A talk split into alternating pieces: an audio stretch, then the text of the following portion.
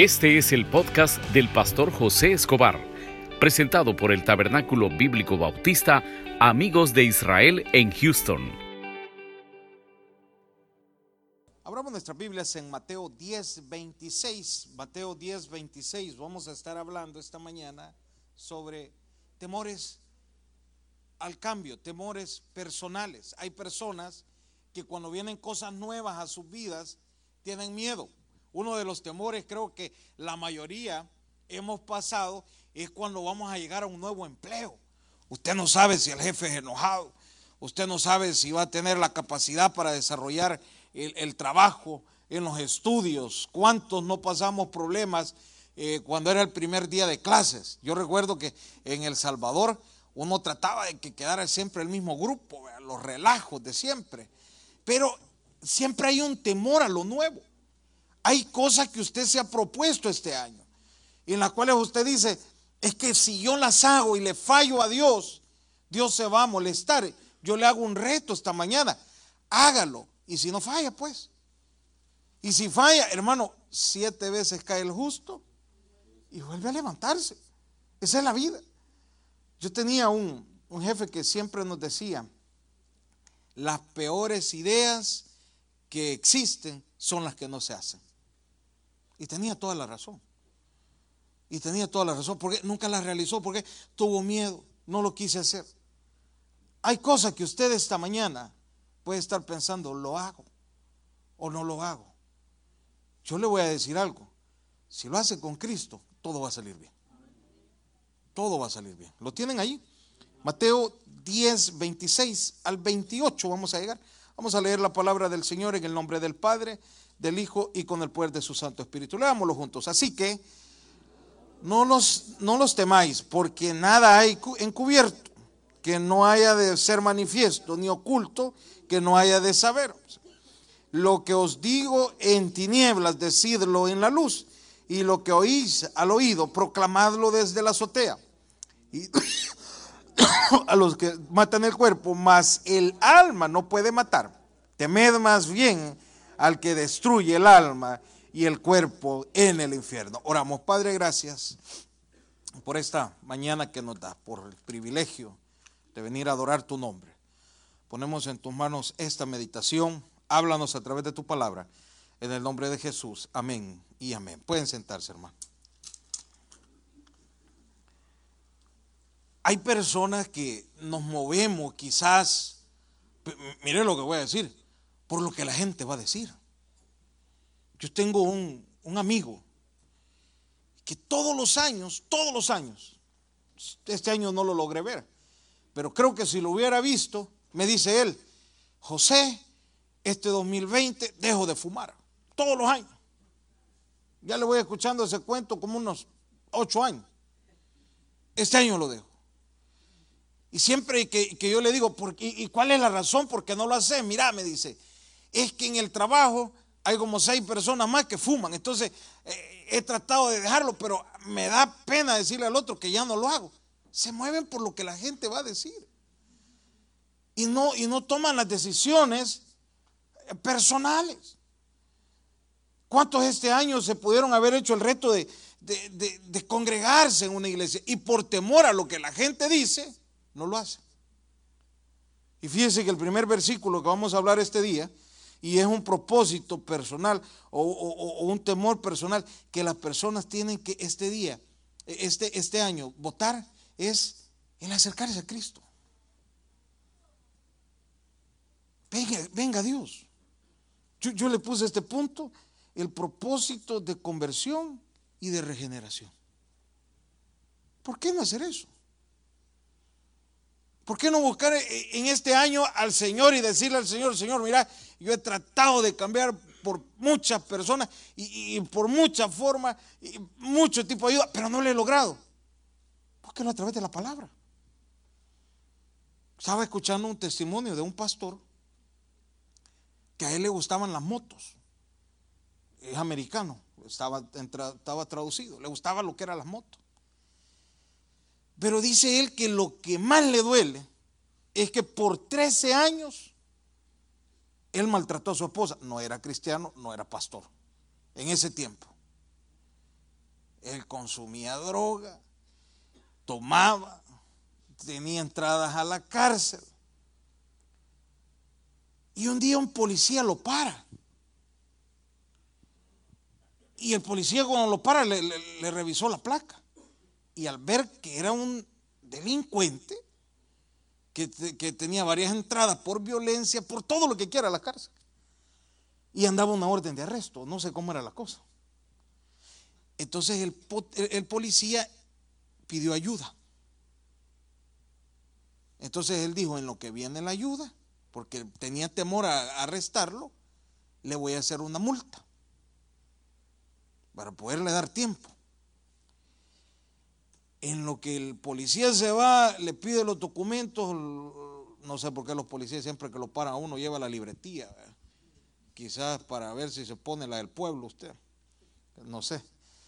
Pero metió los documentos en la, en la libreta. Y Dios le pone en el corazón al policía, anda a predicarle la palabra. Y ganarlo para Cristo. Y se regresa al policía, ya no le hace el ticket. Y lo gana para Cristo, hermano. Y hoy es un gran predicador. ¿Qué era antes? Un delincuente, pero tenía el temor a qué? Al cambio. Tenía el temor a, a, tener ese encuentro con Dios y poder encontrar esa conversión a través de la palabra. A través de la palabra. Entonces, y, aquí una de las preguntas que le hacían al Señor, porque el Señor les hablaba sobre la persecución venidera, todo lo que iba a ocurrir. Los, discípulos estaban con temor. ¿Y cuál era el temor? Y nos van a perseguir a nosotros. ¿Cuándo va a ser eso? Y el Señor les dice, ustedes no se preocupen de eso. Preocúpense el que mate el alma, el que los aparte de la palabra. La, persecución que pueda tener usted eh, por cambiar o, por congregarse o por ser una nueva persona, eso que no le preocupe. Vea lo que Dios va a hacer en su vida mejor. ¿Qué hubo en él? Una conversión. ¿Qué puede haber esta mañana en usted si, si usted entiende que el Señor lo anda buscando, una conversión. Hermano, pero mire, yo todavía hago estas cosas. No le estoy diciendo que Dios lo va a convertir. Pues. Lo que el hombre no puede hacer, Dios lo puede hacer, hermano. Eso tiene que entenderlo. Lo que el hombre no pudo hacer, eh, lo, lo que nuestros padres no pudieron hacer con nosotros, Dios lo va a hacer. Pero usted tiene que entender esa conversión. Otra de las cosas que tenemos temor es a la regeneración. ¿Cuál es la regeneración? El, cambio suyo. El cambio suyo. El querer tomar la decisión y decir, esta vida que llevo ya no me agrada. Esa es la regeneración. El, decir es que el, problema del ser humano, del recién convertido o de las personas, de lo que usted quiera agregar o del cristiano, es que cree que los placeres del mundo son mejor que lo que Dios le va a dar. Entre esa parte de la regeneración y se va a dar cuenta que no va a necesitar muchas cosas. De lo cuales son placeres que usted hasta el día de hoy cree que son más importantes. No lo son, mi hermano. No lo son. No la, felicidad que, le puede dar algo, Cristo se la puede dar tres veces más. Pero pruebe la regeneración. Entre en esta, en, esta mañana a, esos tratos con Dios de decirle, Señor, es imposible que yo pueda dejar este estilo de vida porque ahí me crecí. Deje que Dios cambie. Había una persona en El Salvador nosotros lo aconsejábamos a esta persona porque era, era una persona que le gustaba criticar todo. Usted le decía, mira tal servidor, ah, sí, pero es que tiene esto. Y mira el otro servidor, ah, no, pero a todos le miraba defecto. Pero había un servidor en especial que venía de, una vida complicada. Pero era una calidad de servidor.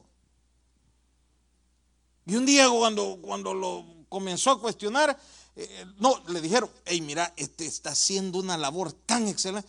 Sí, pero esto no me gusta de él. O sea, todo lo que no le gustaba a él eh, implicaba para el otro. O sea, ya no se trata si le gustaba a él. La pregunta es, ¿le gustaba a Dios? Amén. Esa tiene que ser la preocupación suya. ¿Le agrada a Dios lo que usted está haciendo? E-, Eso sería lo, que usted debería hacer.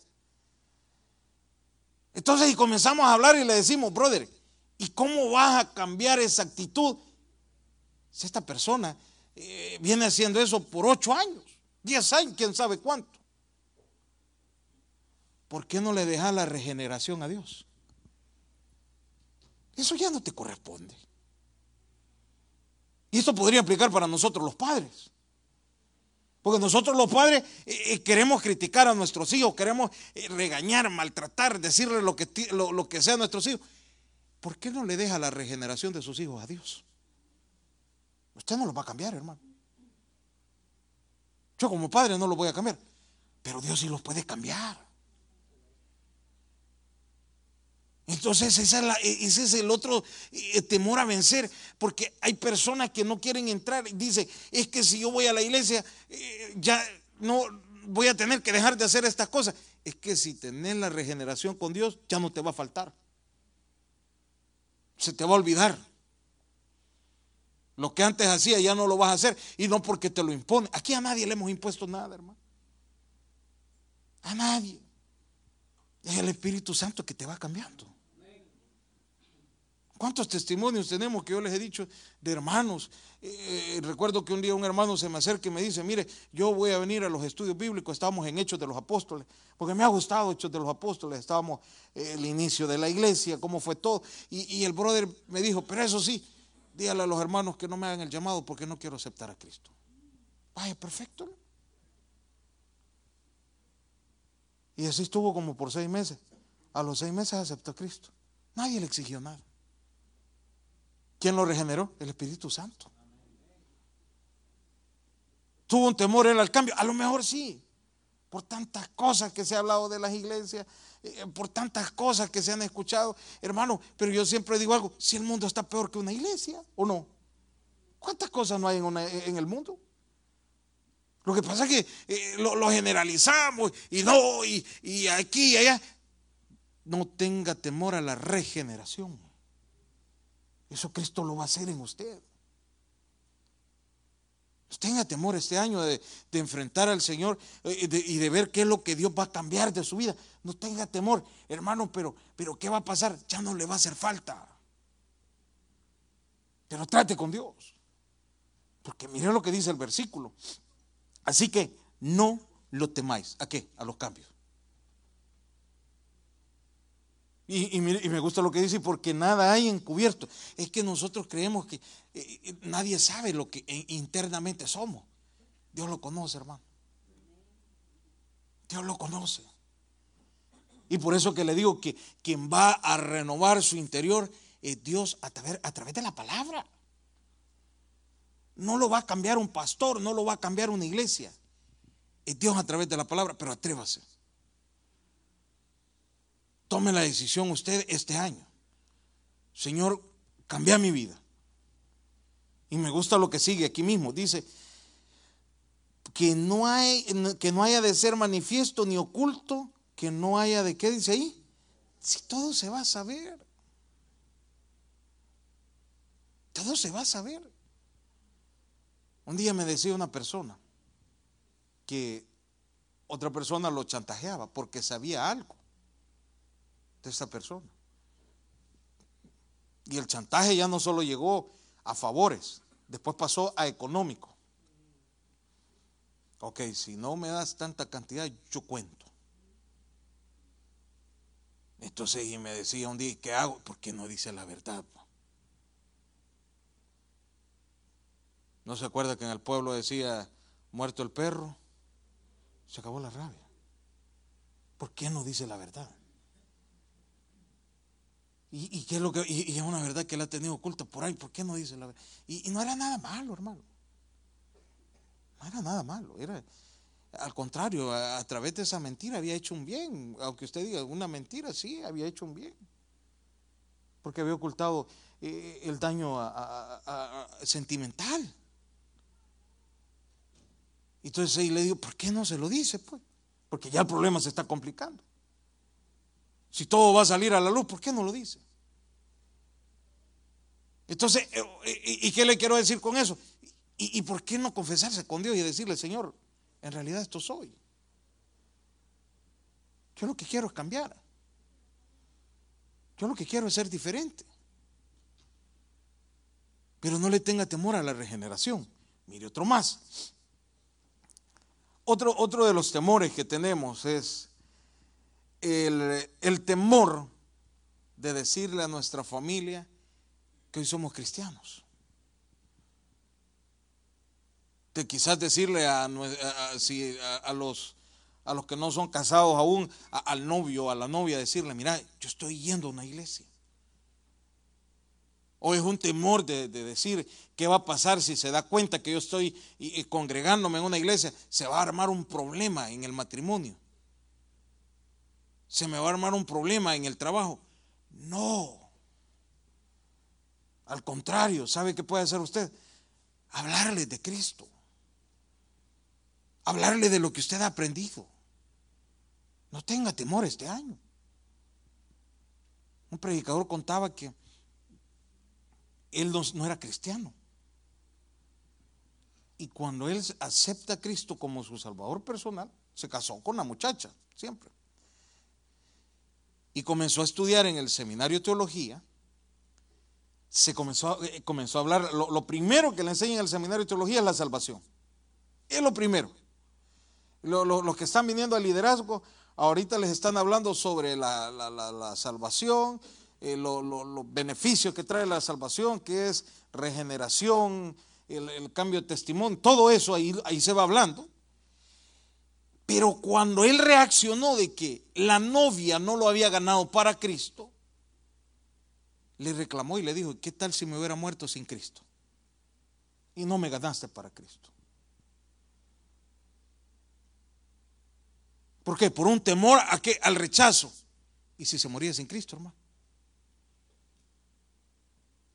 Si esa persona en ese momento eh, eh, eh, pasaba la, de, vida a muerte y, y sin llevar la salvación cuando había una persona cercana a él que lo podía ganar para Cristo. ¿Cuánto queremos a nuestros padres, hermano? Gánenlo para Cristo. Ese, esa es una muestra de amor. Y de este púlpito se les ha predicado por años de que hay que ganar para Cristo a la familia.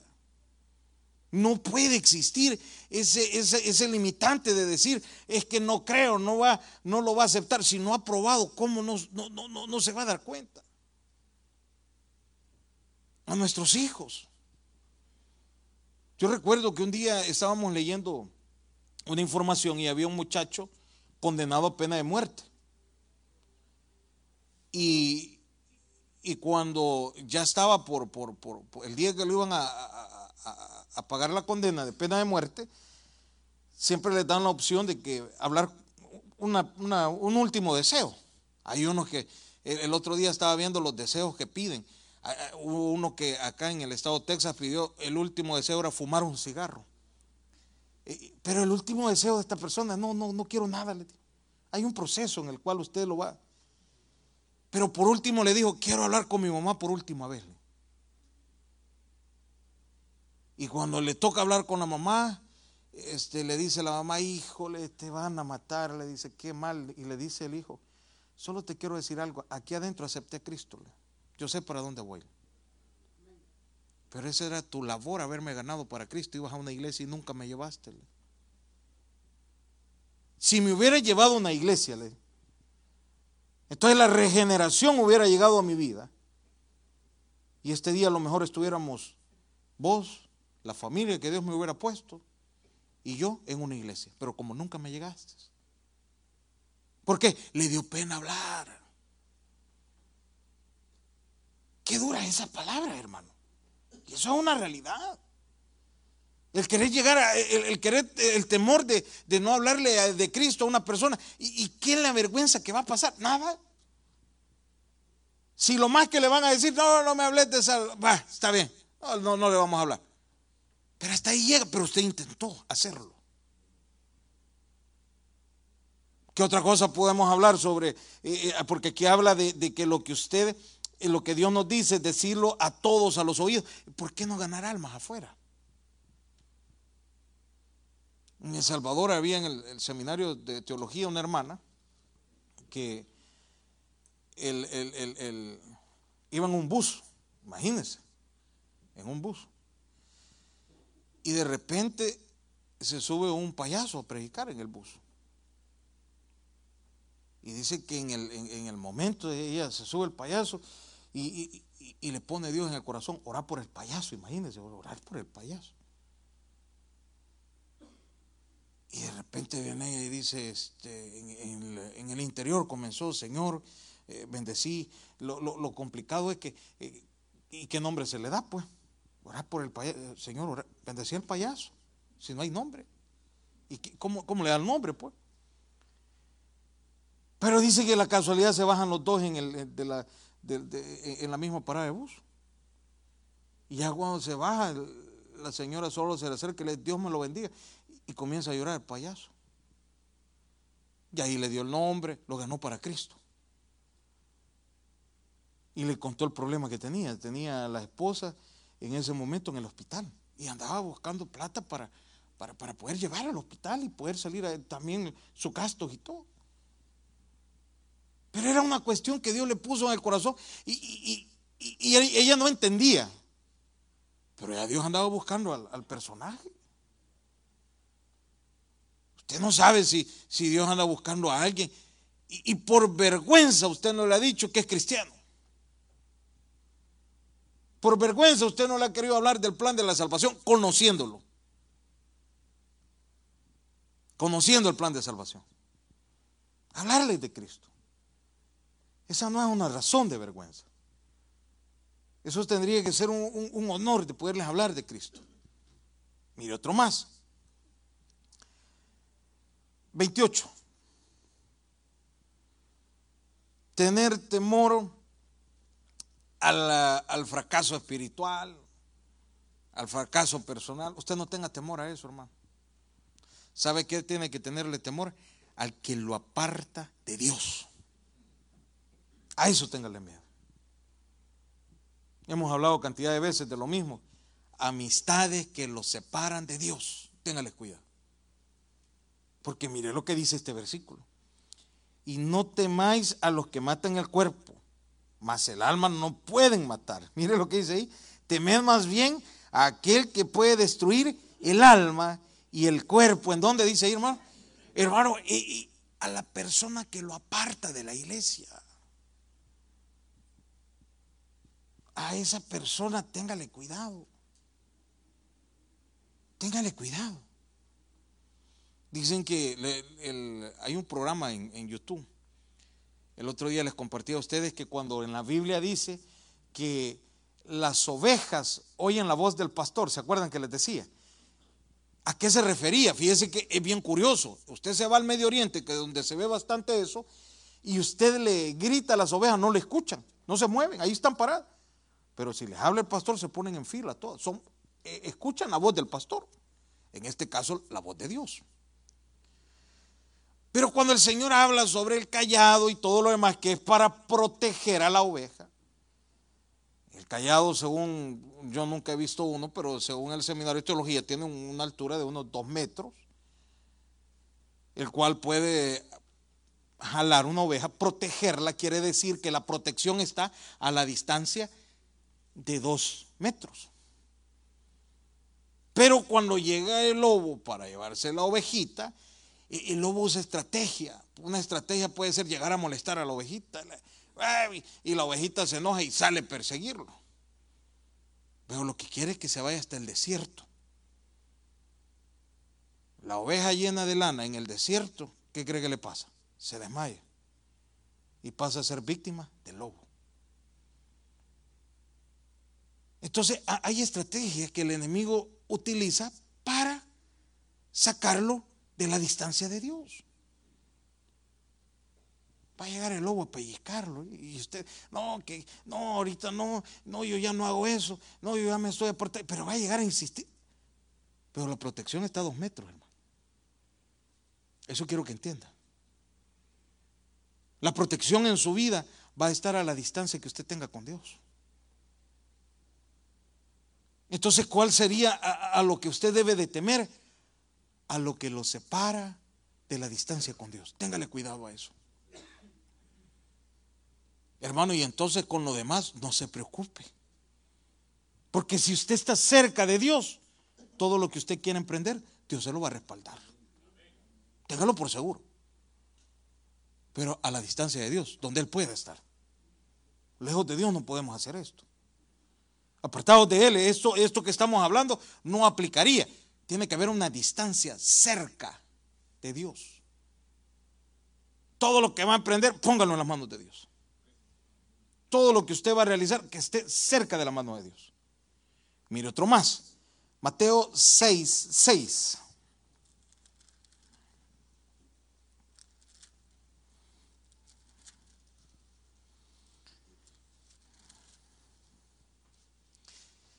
Yo creo que los cristianos, no existe eso, no va a existir, hermano, no va a existir. Les gustaría que en las librerías vendieran pastillas que dijeran, tómese una pastilla diaria y no necesita orar. Llévese dos frascos. Y, también le tenemos, no existe, no estoy vendiendo eso, hago la aclaración. E, esta pastilla eh, usted la compra y es para no orar. Y esta otra pastilla, tómese tres diarios, desayuno tres diarios, tres pastillas, no va a orar, no necesita orar, no existen. Y tenemos la otra pastilla que para que no lea la Biblia, ¿qué le parece?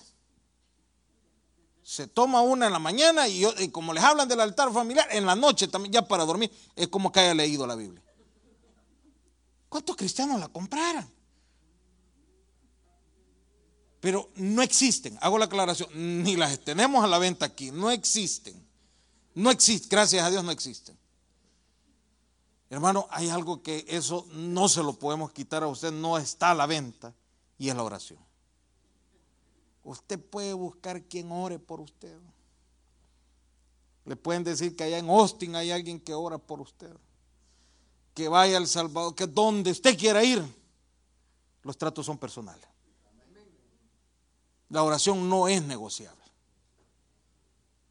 No es negociable. El, pastor Mau dijo algo claro aquí. A veces andamos buscando quién ora por nosotros. No digo que es malo que alguien interceda. Pero la pregunta sería, antes de buscar, ¿ya ora usted, hermano? Y no es que el pastor sea malo. Pero ¿de qué serviría de que el busque 20, 30 predicadores, 20, 30 hermanos, poner cadena de oración y usted no está orando. Eso no es negociable. Este año usted necesita más oración. Eso es lo que se requiere, hermano. Más oración en todo. Mire lo que dice Mateo 6, 6. Mas tú, ¿qué dice ahí, hermano? Quédese hasta ahí. O sea que aquí está, aquí está asumiendo, o, mejor dicho, aquí está hablando que oramos. ¿Cuántos oramos, hermano? No deje de orar. Este año, el día que usted deje de orar, usted comienza a debilitarse. El día que usted deje de leer su palabra, usted deja, comienza a debilitarse. No, no se le olvide eso. No le tenga temor. Hermano, Dios no me escucha. No le habla. ¿Cómo lo va a escuchar? No le habla. ¿Cómo lo.? Eh, eh, eh, otra cosa, hermano, yo, yo he tratado de, de, leer la Biblia, pero no la entiendo. Si no la lee adecuadamente, ¿cómo la va a entender? ¿Cómo la va a entender? ¿Cómo la va a comprender? Haga ese propósito este año. Es que Dios no me va a oír. ¿Quién le ha dicho que no le va a oír? ¿Quién le ha dicho eso a usted? Si, mi Biblia dice, clama a mí, yo te responderé. Ahí no dice eh, solo que clame eh, José, solo que clame Juan, solo que... No, clama a mí. Aquí es a que quiera hablar. Cuando usted va por la carretera, a veces está eh, a la venta o en renta un apartamento y dice, llame. Ahí no dice solo esta persona. No, llame, dice, llame. Entonces ese versículo nos enseña Que usted puede orar. No, no hay nadie que en esta vida que diga, es que yo no puedo orar, Dios no me va a escuchar. Clame, dice. Este año no es negociable la oración. Haga la prueba. Desde ya, hermano. ¿Se acuerdan las listas de peticiones que dimos este año? Espero que haya agarrado una. Y si no ha agarrado una, mire, vaya, pídala, hombre. Pídala, si eso, hermano, pero es que era en enero. Comience hoy, nuevas son cada mañana. Comience. La oración es importante. Mire otro más para avanzar. Busque por favor Mateo 6, 25.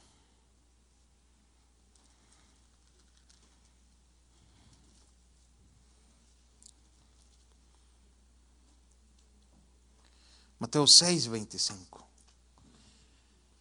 Cuidado con los afanes de la vida. No estoy hablando de que lo, que usted eh, quiere emprender, no. Estamos hablando que a veces hablamos con personas y tal vez estas personas eh, tuvieron un privilegio mejor por la familia. Primero es por Dios, por la familia.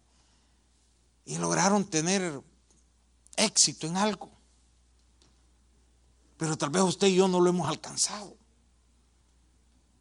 Y cuando nos comparamos, estos son los afanes. Nos vivimos comparando con la gente. Y cuando nos comparamos con la gente, entonces caemos en la depresión y decimos, eso es inalcanzable. ¿Por qué no espera en Dios? ¿Por qué no espera en Dios? Yo, yo, yo escuchaba un día, no, estábamos hablando locuras con una persona. ¿Cuántos se acuerdan allá por el año, eh, bueno, 90, 94, que si se escuchaba que un niño, ¿y qué tiene el niño? Tiene depresión. Allá no existía en mi pueblo, hermano.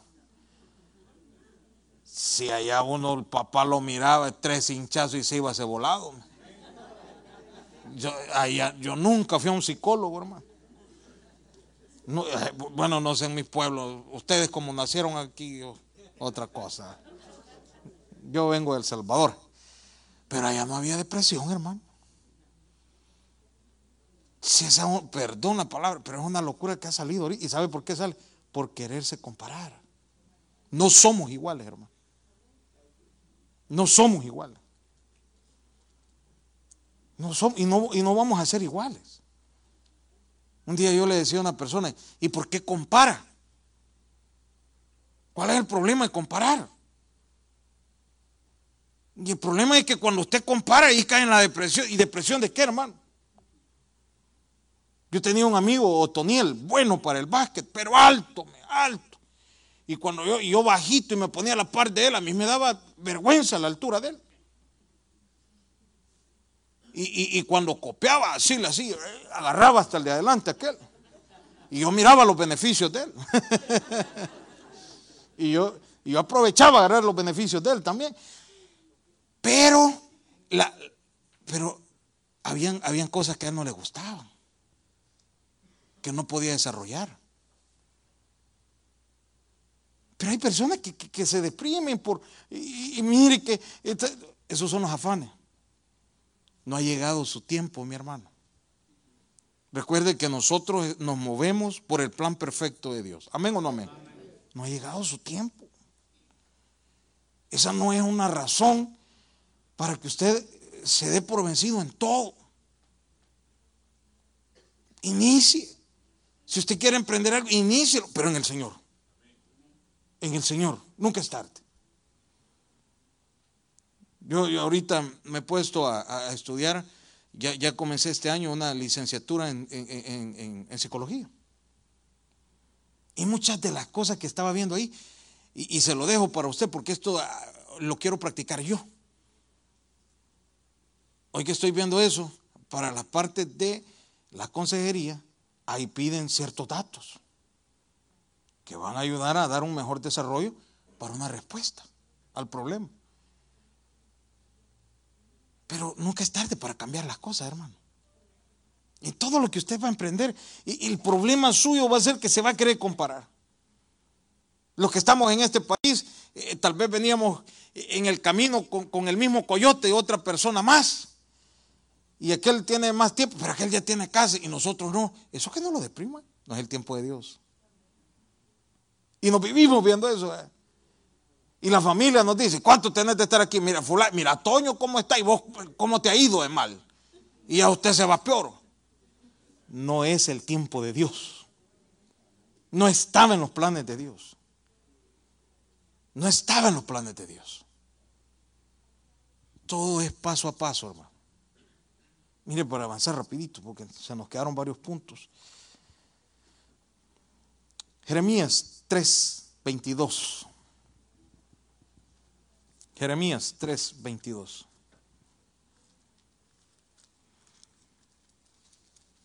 ¿Cómo poder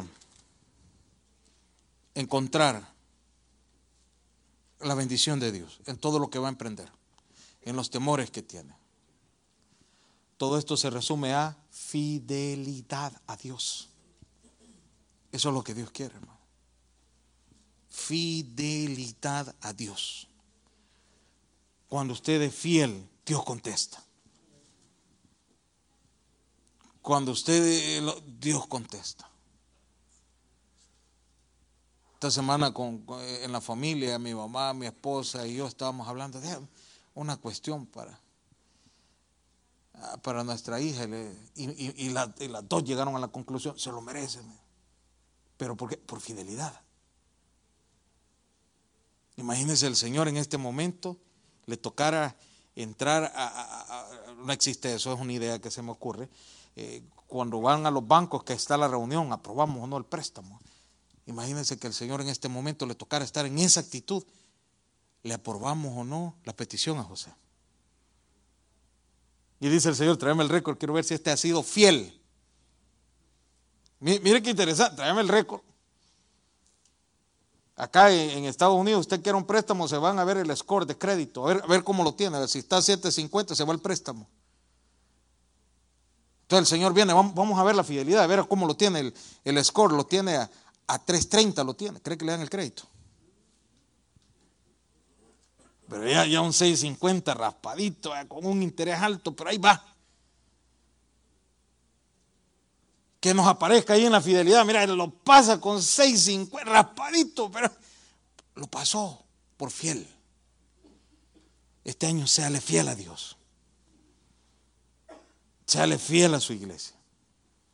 Porque cuando usted viene a la iglesia, usted viene a adorar a Dios. Ahí entra la fidelidad. Séale fiel a la iglesia.